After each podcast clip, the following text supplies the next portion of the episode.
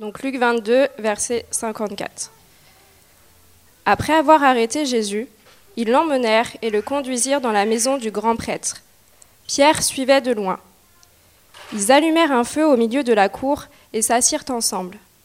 Pierre s'assit au milieu d'eux. Une servante qui l'avait vu assis devant le feu et l'avait observé dit Cet homme aussi était avec lui. Mais il le renia en disant Femme, je ne le connais pas. Peu après, un autre le vit et dit Toi aussi tu fais partie de ces gens-là. Et Pierre dit à l'homme Je n'en fais pas partie. Environ une heure plus tard, un autre insistait, disant Certainement, cet homme était aussi avec lui, car il est galiléen. Pierre répondit Je ne sais pas de quoi tu parles. Immédiatement, alors qu'il parlait encore, un coq chanta. Le Seigneur se retourna et regarda Pierre. Pierre se souvint alors de ce que le Seigneur lui avait dit. Avant que le coq chante, aujourd'hui, tu me renieras trois fois. Il sortit et pleura amèrement. Jusqu'ici, la parole de Dieu. Amen. Alors vous avez sûrement remarqué, on n'a pas lu dans la lettre de Paul aux Romains ce matin. Euh, c'est parce que nous faisons une pause dans Romains pour euh, nous préparer à la fête de Pâques qui va venir dans bah, trois semaines après aujourd'hui, il y a encore trois dimanches, et puis, euh, pardon, encore deux dimanches, et puis le dimanche de Pâques après ça. Et donc aujourd'hui, euh, on va rester dans ce texte dans l'évangile de Luc au chapitre 22, euh, en partie parce que c'est un passage qui fait une très bonne transition entre ce que nous avons vu dans les huit premiers chapitres de Romains et le message de Pâques qu'on va voir dans quelques semaines. Et donc on va rester dans ces versets la plupart de notre temps aujourd'hui, mais juste au cas où, euh, vous nous rendez visite pour la première fois et que vous ne connaissez pas grand-chose à, ce qu'on croit ici, il y a quelques bases que nous devons établir avant de commencer à, parler de cette partie de l'histoire. La première, c'est que nous avons tous péché contre Dieu. quand on parle du péché, on parle de notre rébellion contre la volonté de Dieu pour nous, et il faut savoir que nous en sommes tous coupables, sans aucune exception. Si vous regardez un visage ici aujourd'hui, cette personne est pécheur. Euh, et moi-même aussi, nous sommes tous coupables. Euh, pour cette raison, nous méritons la punition de Dieu. Et Dieu, qui est juste, doit punir le péché, sinon il serait injuste. Euh, et donc, il a envoyé son Fils, Jésus-Christ, pour vivre une vie sans péché, sans faute, et pour prendre le péché de tous ses enfants sur lui-même et se faire punir à notre place. Et en échange de notre péché, il nous donne sa vie sans péché. Et ainsi, Dieu peut, nous déclarer juste. Notre péché est puni parce que Jésus-Christ a été puni pour notre péché à la croix. Et nous avons reçu la perfection de Christ en cadeau. Donc ça, grosso modo, c'est le message de l'Évangile. Mais quand on arrive dans notre histoire, Jésus n'a pas encore accompli tout ça n'est pas encore fini. Dans les chapitres qui précèdent notre passage, l'évangile de Luc euh, raconte comment Jésus est né, il raconte son ministère, ses enseignements, ses, miracles, sa relation avec ses disciples. Il écrit ce livre, euh, Luc écrit ce livre afin de montrer que la bonne nouvelle de Jésus-Christ est pour tous les peuples, parce que Christ est le roi de tous les peuples. Il est le sauveur, le Messie, euh, le, sauveur, le roi promis que Dieu avait promis dans l'Ancien Testament. Donc Jésus a fait son chemin euh, euh, pour aller à Jérusalem en sachant très bien ce qui l'attendait là. Il est entré dans Jérusalem comme le roi promis de son peuple. Les autorités religieuses euh, juives l'ont rejeté parce qu'elles voyaient comme une menace à leur manière de vivre. Et peu de temps avant ce passage, Jésus a pris son dernier repas avec ses disciples. Quelque chose s'est passé pendant ce repas qui est très important pour ce qu'on va voir ce matin. Euh, euh, euh, si vous avez vos Bibles, allez un peu plus haut dans, le, dans Luc 22, au verset 31. Jésus est encore à table avec ses disciples et à un moment, il se tourne vers un disciple particulier, un homme qui s'appelle Simon-Pierre. Pierre, c'est le disciple, on, on le voit avant dans, dans l'Évangile, c'est le disciple courageux et assez impétueux qui, lui dit, qui dit tout ce qui lui passe par la tête, que ce soit approprié ou non. Euh, et qui veut toujours être au, centre de l'action. Alors, dans Luc 22, 31, Jésus se tourne vers lui et il dit Simon, Simon, Satan, Satan vous a réclamé pour vous passer au crible comme le blé. Mais moi, j'ai prié pour toi, afin que ta foi ne disparaisse pas. Et toi, quand tu seras revenu à moi, affermis tes frères. Seigneur, lui dit Pierre, je suis prêt à aller en prison avec toi, et même jusqu'à la mort. Jésus dit, Pierre, je te le dis, le coq ne chantera pas aujourd'hui avant que tu n'aies trois fois nié me connaître. Alors, quand Pierre a entendu ce que Jésus disait euh, au début, euh, dans le verset 32, il a dû avoir un moment où il ne comprenait pas trop. Quand tu seras revenu à moi, affirme tes frères. Revenu? Ah, Je ne vais pas partir. Moi, je serai avec toi jusqu'à la fin, en prison, même jusqu'à la mort. Alors, après ce repas, Jésus part sur le mont des Oliviers avec ses disciples, et pendant qu'il est en train de prier là, un de ses disciples le trahit, le livre aux chefs religieux et aux officiers du temple, euh, qui arrêtent Jésus au milieu de la nuit. Quand ils viennent l'arrêter, Pierre est là. Il est courageux, il sort son épée et il coupe l'oreille d'un gars. C'était euh, un, des, un des moments que j'aimais beaucoup quand j'étais petit à lire euh, dans les évangiles. Jésus guérit l'oreille en disant Pierre, remets ton épée. Bref, il est là, il est engagé, euh, il est présent. Jésus lui dit de ne rien faire. Il se laisse arrêter et les soldats l'emmènent. Et c'est là que nous reprenons l'histoire. Dans notre passage euh, euh, qu'on a lu tout à l'heure, on va suivre Pierre et on va voir ce qui se passe pour lui. Donc, relisons au verset 54. Après avoir arrêté Jésus, ils l'emmenèrent et le conduisirent dans la maison du grand prêtre. Pierre suivait de loin. Donc encore, déjà, déjà ce n'est pas exactement la même chose qu'avant. Ils allumèrent un feu au milieu de la cour et s'assirent ensemble. Pierre s'assit au milieu d'eux. Alors, dans, ce que Luc nous raconte ici, les autres disciples sont partis, ils, se, sont, enfuis. Euh, au moins, Pierre avait le courage de suivre. De loin, mais quand même. Euh, genre, il, voulait, il, voulait, être quand même la, la même personne qu'il était avant. Quand ils arrivent à la maison du grand prêtre, ils amènent euh, Jésus à l'intérieur pour l'interroger et une poignée de personnes, probablement les serviteurs du grand prêtre, euh, restent dehors. Alors c'est le milieu de la nuit, il fait froid, alors quelqu'un fait un feu. Euh, et même si Pierre est essentiellement dans le camp de l'ennemi, il a quand même froid. Donc il s'approche du feu pour se réchauffer. Et presque tout de suite, on le reconnaît. Verset 56, une servante qu'il avait vu assis devant le feu, l'avait observé, dit, cet homme aussi était avec lui. Mais il rogna en disant, Femme, je ne le connais pas. Peu après, un autre le vit et dit, Toi aussi tu fais partie de ces gens-là. Et Pierre dit à l'homme, Je n'en fais pas partie. Environ une heure plus tard, un autre insistait, disant, Certainement cet homme était aussi avec lui car il est galiléen. Pierre répondit, Je ne sais pas de quoi tu parles je pense que c'est important de nous souvenir euh, que nous aurions probablement fait exactement la même chose à sa place. Pierre avait vu Jésus faire des choses extraordinaires. Il avait vu guérir les malades, ressusciter les morts, chasser des démons, même contrôler la nature. il dit à un orage de s'arrêter et l'orage obéit. J'aimerais bien pouvoir dire ça à la pluie. Euh, quand même, quelques minutes avant, il avait vu ce même homme hyper puissant qu'il avait observé depuis trois ans, enchaîné, battu et emmené comme un criminel. Si ça pourrait arriver à Jésus, on ne peut même pas imaginer ce qui, pourrait, euh, ce qui pourrait se passer pour Pierre. Il avait peur, et c'est normal qu'il avait peur. On aurait eu peur aussi. Il avait peur d'être emmené dans la maison du grand prêtre et accusé des mêmes crimes que Jésus, ou au mieux, accusé de suivre euh, celui qui pensait être un blasphémateur. Et pour toutes ces prétentions de courage, Pierre avait peur. Il avait peur de perdre sa vie comme Jésus allait certainement perdre la sienne. Alors, d'abord, il nie le fait de le connaître. Ensuite, verset 58, il nie le fait de le suivre.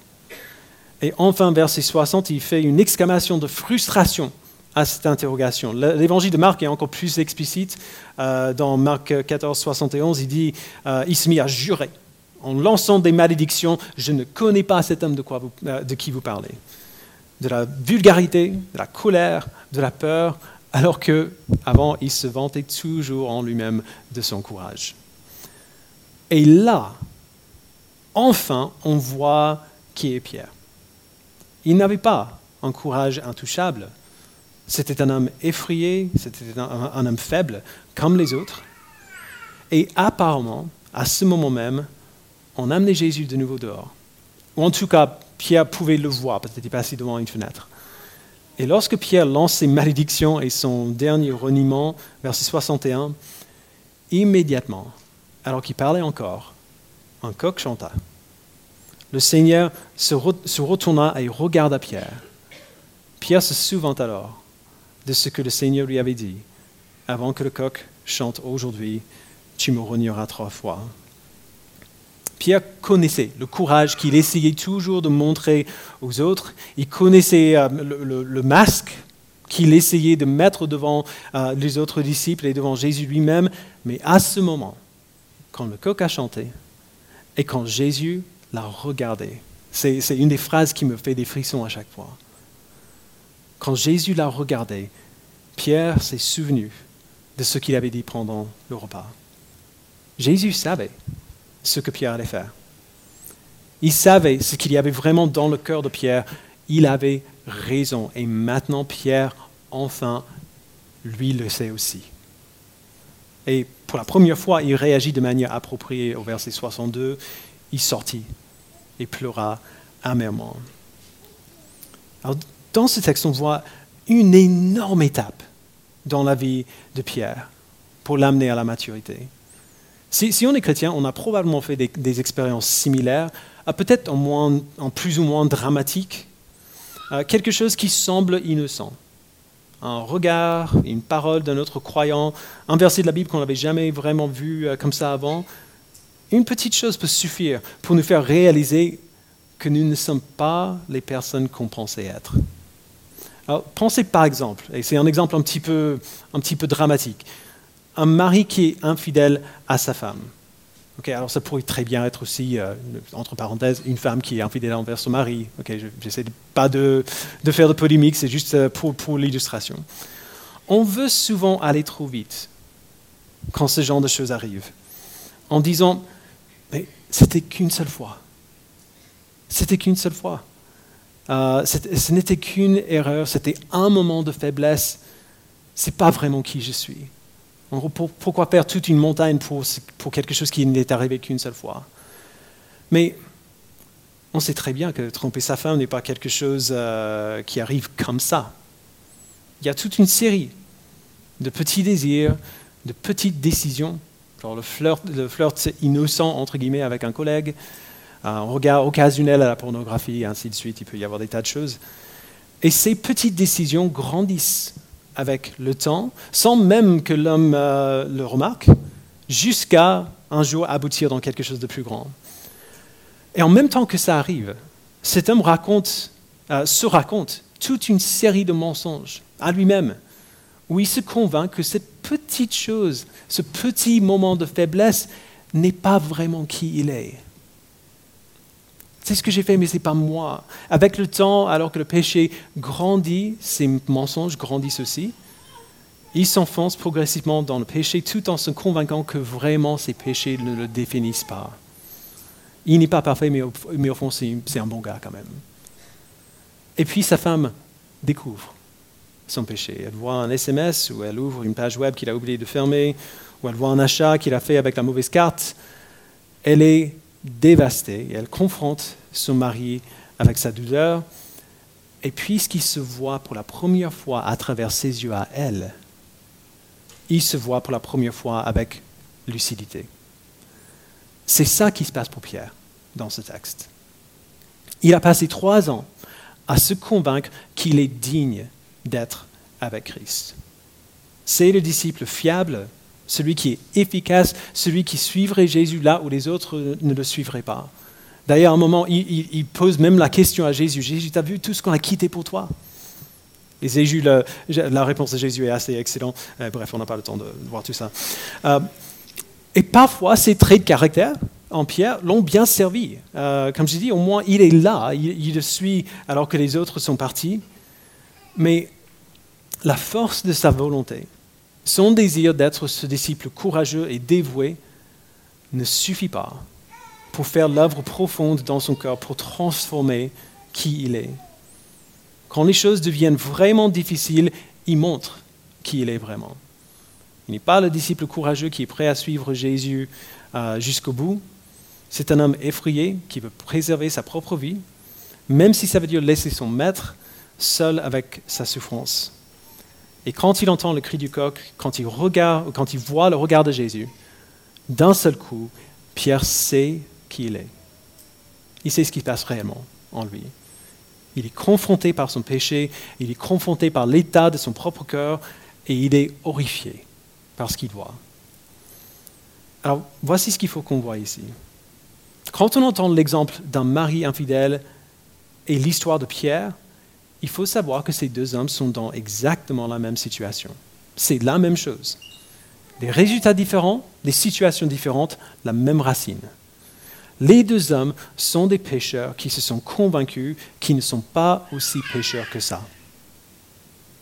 Et les deux hommes sont confrontés par leur péché et réalisent qu'ils sont en réalité bien pires qu'ils imaginent. Et aux deux hommes, et à tous les hommes et à toutes les femmes pécheurs, Jésus donne le même espoir. Alors, je ne veux pas présumer que tout le monde connaît euh, la suite de l'histoire de Pierre, ce qui se passe après ce qu'on voit euh, euh, à l'extérieur de la maison du grand prêtre. et donc, faisons juste un survol rapide, parce que disons que la première partie de l'histoire est assez déprimante, la, suite est bien, est bien plus encourageante. Après cet événement, à la maison du grand prêtre, Jésus-Christ est jugé, il est faussement accusé de blasphème et il est exécuté, crucifié comme un criminel. Pendant tout cela, Pierre est parti. On ne le voit pas du tout. Il part en pleurant après le regard de Jésus et il est absent euh, jusqu'après sa mort, euh, sûrement en train de se cacher comme la plupart euh, des disciples. La prochaine fois qu'on voit Pierre dans l'Évangile est trois jours après la mort de Jésus. Quelques femmes vont au tombeau de Jésus et le retrouvent vide. Alors elles reviennent en courant raconter cela aux disciples. Pierre vient en courant au tombeau et Luc nous dit qu'après avoir vu le tombeau vide, il s'en alla chez lui tout étonné de ce qui était arrivé. En gros, le tombeau est vide, c'est bizarre, mais je ne sais pas quoi faire avec ça. C'est la dernière fois que Luc parle de Pierre dans son évangile. Après, après dans le reste de l'évangile, on ne voit pas Pierre. Il y a une raison pour cela. L'évangile de Luc est la première partie d'une histoire en deux parties. C'est le volet 1, l'épisode 1 de, euh, de l'histoire de Luc. La deuxième partie, c'est le livre des actes que Luc a aussi écrit et qui reprend l'histoire de Pierre là où il a laissé. Dans le livre des actes, Luc décrit un Pierre très différent. Jésus, euh, dans Acte 1, il monte au ciel, les disciples retournent à Jérusalem. Le jour de la Pentecôte, le Saint-Esprit descend et remplit les, disciples, maintenant les apôtres, qui veut dire simplement des gens envoyés par Jésus pour accomplir sa mission. Euh, et après cela, Pierre monte sur le toit, il prêche à la foule qui entoure la maison, et c'est une prédication magistrale et assez brutale quand même. Si vous lisez euh, Acte, 2, ça ça vaut le coup. Dieu utilise cette prédication pour sauver 3000 personnes d'un coup. C'est extraordinaire. Après cela, Pierre est au centre de l'initiative pour commencer l'Église, pour commencer l'Église chrétienne. C'est le premier apôtre à recevoir l'ordre de la part de Dieu d'apporter l'Évangile à tous les peuples du monde, à toutes les nations et pas simplement aux Juifs. C'est l'apôtre que nous voyons arrêter et ordonner euh, de, cesser de prêcher l'Évangile et ensuite miraculeusement libéré de prison. C'est l'apôtre qui allait bien plus tard écrire, donc on voit dans 1 Pierre 1, 6 et 7, Votre espérance fait votre joie, même si maintenant, puisqu'il le faut, vous êtes pour un peu de temps attristés par diverses épreuves. Ainsi, la valeur éprouvée de votre foi, beaucoup plus précieuse que l'or, qui est périssable et que l'on soumet pourtant à l'épreuve du feu, aura pour résultat la louange, la gloire et l'honneur lorsque Jésus-Christ apparaîtra. Qu'est-ce qui a fait que Pierre puisse parler comme ça, alors que c'est le même homme qui avait peur, euh, et qui a renié Jésus. Et d'ailleurs, je ne sais pas si vous l'avez remarqué, dans, euh, Luc 22, quand on voit Pierre qui renie Jésus, ce n'est pas juste un, un, instant de faiblesse. Il y a plus d'une heure qui s'est écoulée entre la première fois et la dernière fois. Il a eu le temps de réfléchir à ce qu'il faisait. Comment ça se fait que le même homme puisse écrire ça? Il peut, écrire ainsi parce que c'est ce qui s'est passé pour lui. Éprouvé dans le feu de son propre échec, éprouvé dans le feu de la persécution injuste, il en est sorti un homme totalement différent. Dieu a utilisé son échec, en gros, entre Luc 22 et Acte 2, pour faire établir et grandir son propre royaume sur la terre. Dieu s'est servi de Pierre pour faire cela. L'échec de Pierre dans ce texte n'est pas la fin de son histoire. Et Luc va prendre le soin euh, dans le livre des actes de nous le rappeler. Mais l'échec et la rédemption de Pierre ne sont pas vraiment le seul but de ce passage. Ce que Luc essaie de nous montrer en plus dans ce texte, et peut-être de manière plus centrale encore, c'est à quel point Jésus est absolument et totalement seul dans ce qu'il va souffrir. Et ça, c'est aussi très important pour ce qui se passe pour Pierre. À partir du moment où Pierre a renié Christ, Jésus est totalement seul. Quand il a quitté la maison du grand prêtre, il était seul. Quand il a été jugé, il était seul. Quand il s'est fait torturer, il était seul. Quand il a accompli son œuvre de salut à la croix, il a accompli seul. Le message, c'est que Christ n'a pas accompli le salut pour son peuple avec l'aide de ses disciples. Ses disciples ne l'ont pas aidé. Ils ne pouvaient pas l'aider parce qu'ils avaient besoin eux aussi d'être sauvés. Ils avaient besoin eux aussi du même salut. L'œuvre de Christ pour son peuple était totalement solitaire et au-delà de l'aide d'un quelconque être humain pourquoi est-ce que c'est important de le savoir? Parce que si quelqu'un avait aidé Jésus à accomplir le salut de son peuple, alors nous pourrions être tentés d'imaginer que Jésus ne suffit pas pour nous sauver. On serait tenté d'imaginer que Christ ne suffit pas, alors on a besoin d'autres sources de sagesse. Christ ne suffit pas, alors on a besoin de nos relations. Christ ne suffit pas, alors on a besoin de stabilité. Christ ne suffit pas, alors on a besoin d'une famille. Christ ne suffit pas, alors on a besoin d'un diplôme d'une école biblique. Alors évidemment, Dieu nous donne de bonnes choses qui, euh, par son esprit, nous aident absolument à grandir dans sa foi. Il n'y a rien de ce que je viens de dire qui est mauvais. Il nous donne les relations avec nos frères et sœurs en Christ, il nous donne le témoignage de l'Église, il nous donne des circonstances qui nous modèlent. Mais aucune de ces choses ne peut nous sauver. Et aucune de ces choses ne peut compléter ou ajouter à ce que Christ a fait pour nous. Notre seule source de salut, notre seule espérance est l'œuvre accomplie de Christ qu'il a accomplie tout seul. Tout notre salut, toute notre croissance dans la sainteté pour ressembler à Jésus-Christ vient de Dieu seul, par Jésus-Christ seul. Alors souvent quand on lit des textes comme celui-ci, on peut en sortir déprimé. Tout simplement, c'est pour, ça que je voulais continuer dans, euh, dans, le livre des Actes un peu pour voir, c'est pas la fin de l'histoire.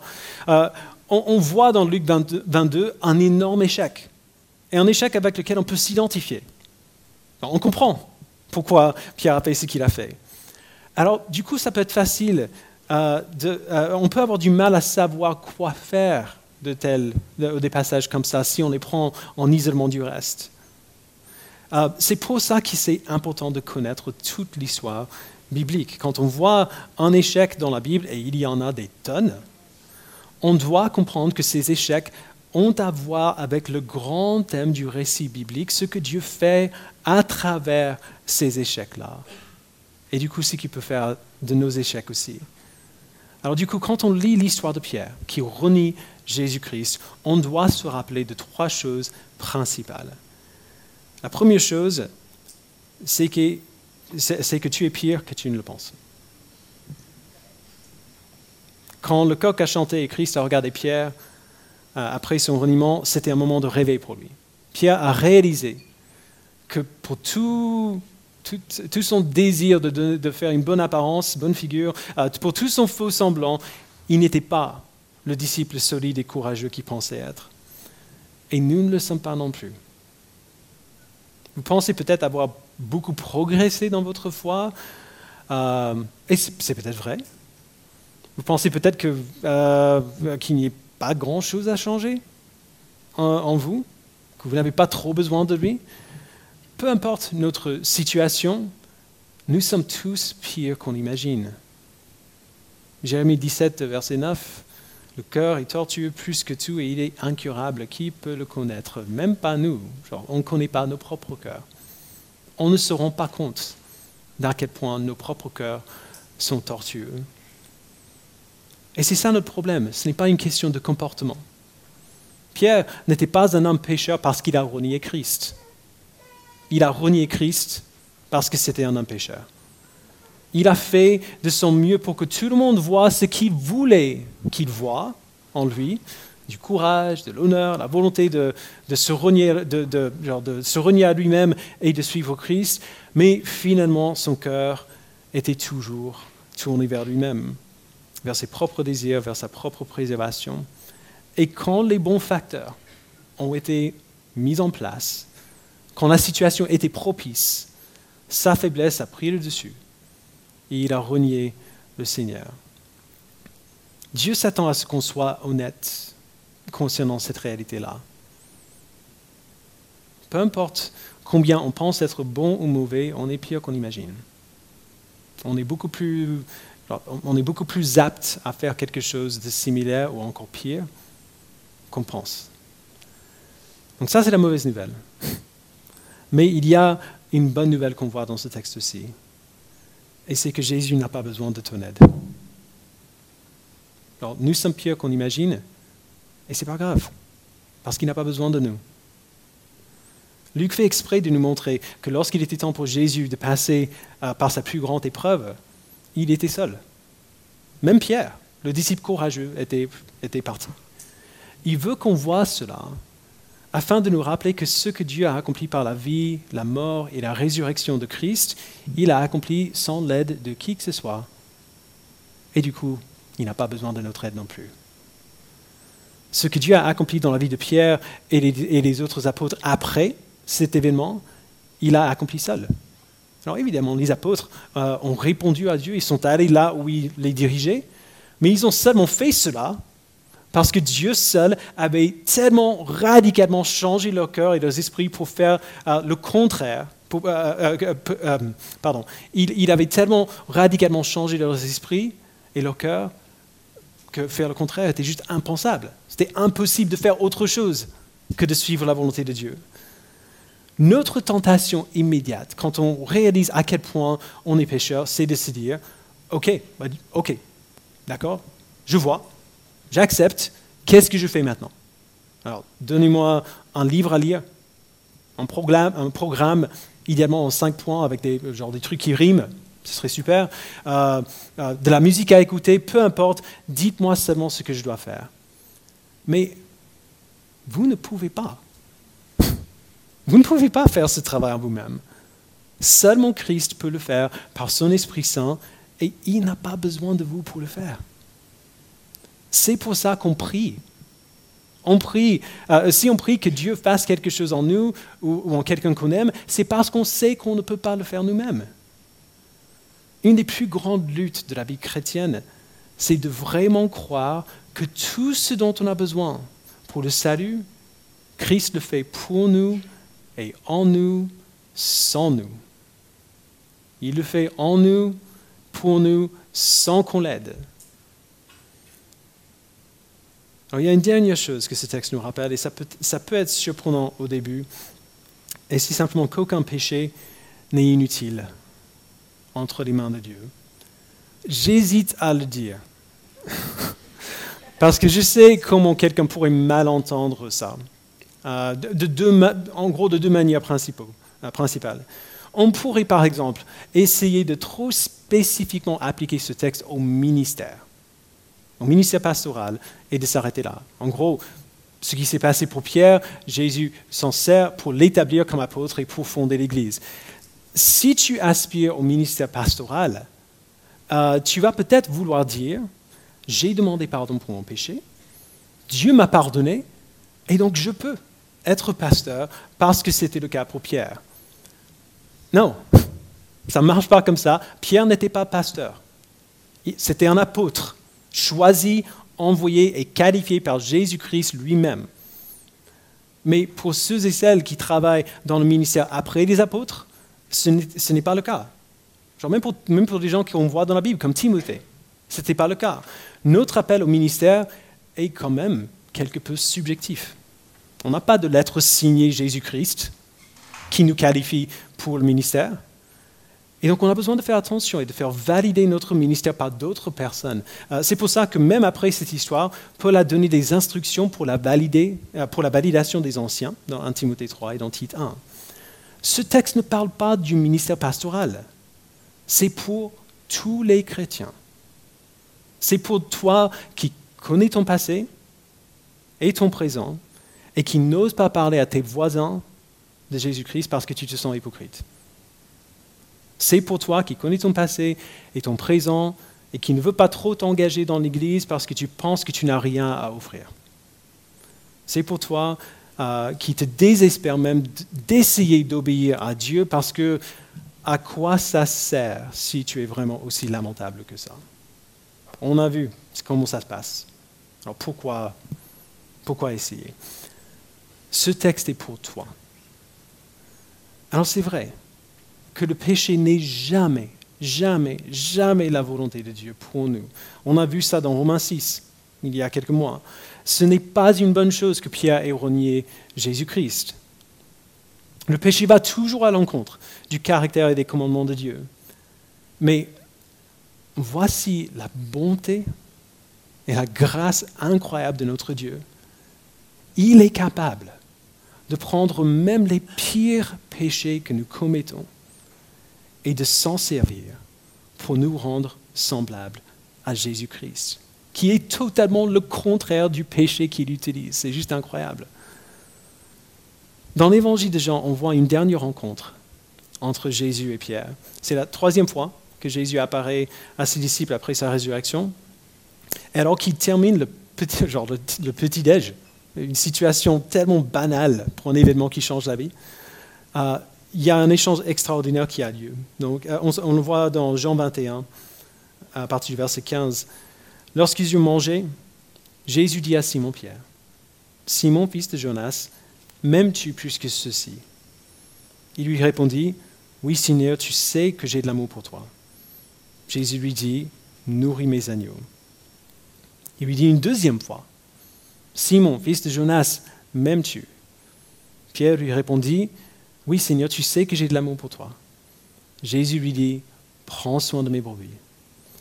Il lui dit la troisième fois, Simon, fils de Jonas, as-tu de l'amour pour moi? Pierre fut attristé de ce qu'il lui avait dit la troisième fois, As-tu de l'amour pour moi? Et il répondit, Seigneur, tu sais tout, tu sais que j'ai de l'amour pour toi. Jésus lui dit, nourris mes brebis.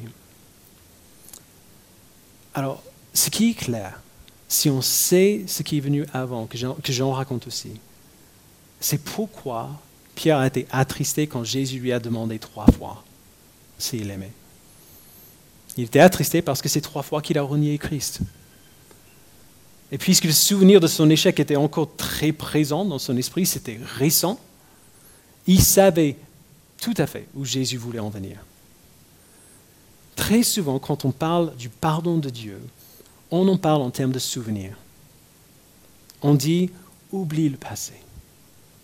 Oublie ce, euh, ce, que tu étais avant, ce que tu as fait. Ne pense pas au passé, pense seulement à l'avenir. Je suis désolé, Jésus ne serait pas d'accord avec vous. C'est une mauvaise application de ce qu'on voit dans Philippiens 3. Jésus ne veut pas que Pierre oublie son péché. Il veut lui rappeler son péché parce qu'il veut s'en servir pour que Pierre voie son péché comme horrible, pour le faire craindre le péché plus que les autorités qui vont bientôt commencer à le persécuter. Alors j'espère que vous voyez à quel point c'est beau. C'est pas cruel. C'est magnifique. Notre péché, c'est ce qui nous séparait de Dieu. Et Christ seul a fait ce qui était nécessaire pour nous enlever ce péché. Mais plutôt que de simplement gommer le passé et faire comme s'il n'y a rien, Christ rachète notre passé pécheur et il s'en sert pour nous transformer. Il ne fait pas comme si rien ne s'est passé. Il dit, je vais prendre cette chose horrible que tu as faite et je vais le retourner pour servir au salut d'autres personnes pécheurs comme toi. Encore, ce n'est pas un encouragement à prendre le péché à la légère. La Bible a des paroles très fortes contre ceux qui auraient cette attitude. Il s'agit plutôt de l'assurance. Et franchement, je ne sais pas comment, comment on peut être un chrétien heureux sans bien comprendre cela. Luc nous donne une assurance.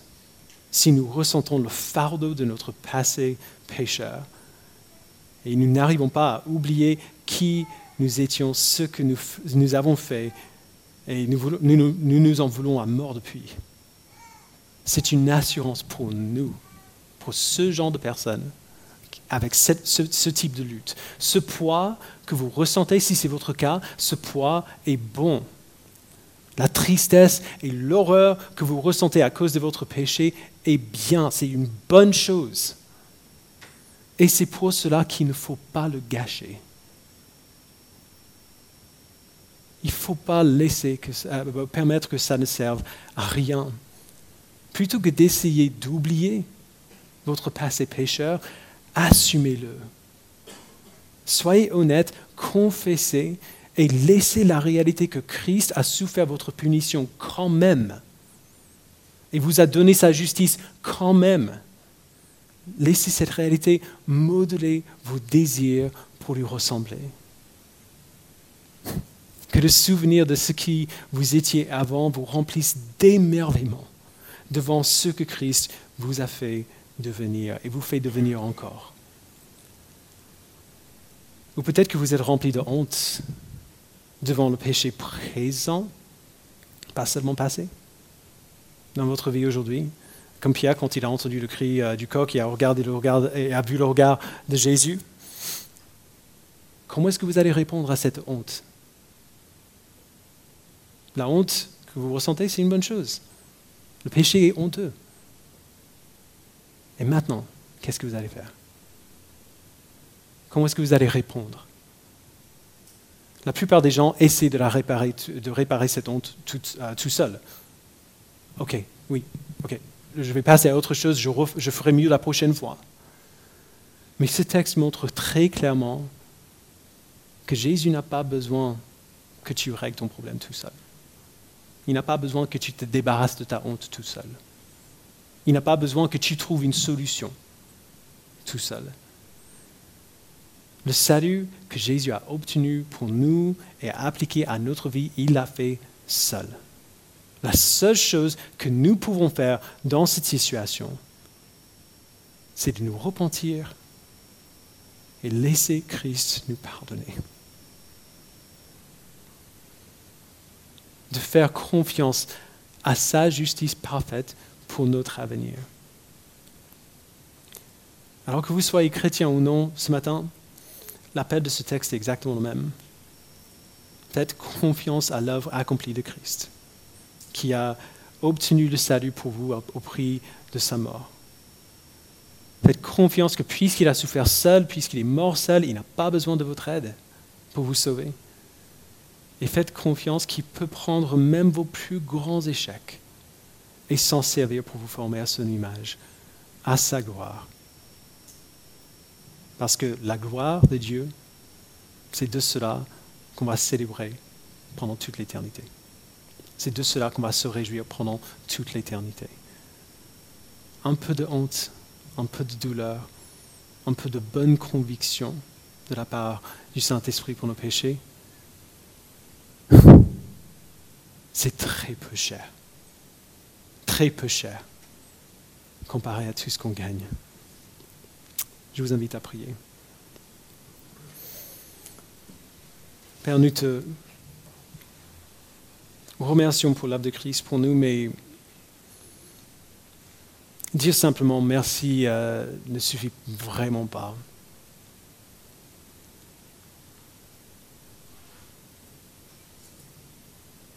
assez souvent nous ne savons pas dire merci dans la bonne disposition de cœur. Pierre a sûrement remercié Jésus plein de fois. Mais une fois qu'il ait vu son péché, une fois qu'il ait vu qui il était vraiment, le merci qu'il aurait pu dire après ça aurait été bien différent. Père, je prie que tu nous donnes une vision claire de qui nous sommes sans toi. Que tu nous permettes de ne pas avoir peur, d'avoir honte de notre péché. Qu'on n'ait pas peur d'avoir honte de notre, de, notre rébellion contre toi. C'est honteux. Donne-nous le courage de, voir, de, regarder notre péché en face et de savoir que puisque Christ a fait ce qu'il a fait à la croix, ce péché n'a plus de pouvoir sur nous. Ce péché ne peut plus nous condamner parce que nous sommes en Christ et comme nous avons vu, il n'y a aucune condamnation pour ceux qui sont en Jésus-Christ. Donne-nous du repos dans le salut que tu nous donnes par lui. Et fais en sorte que le souvenir de qui nous étions et la connaissance de ce que tu, ce que déclares à notre sujet nous donne des désirs transformés pour te suivre. Fais en sorte, Père, que retourner à notre péché qui a, mis Christ à la croix soit tout simplement impossible et impensable. Transforme-nous. Utilise nos échecs pour nous faire ressembler à ton Fils. Au nom de Jésus-Christ, nous prions. Amen.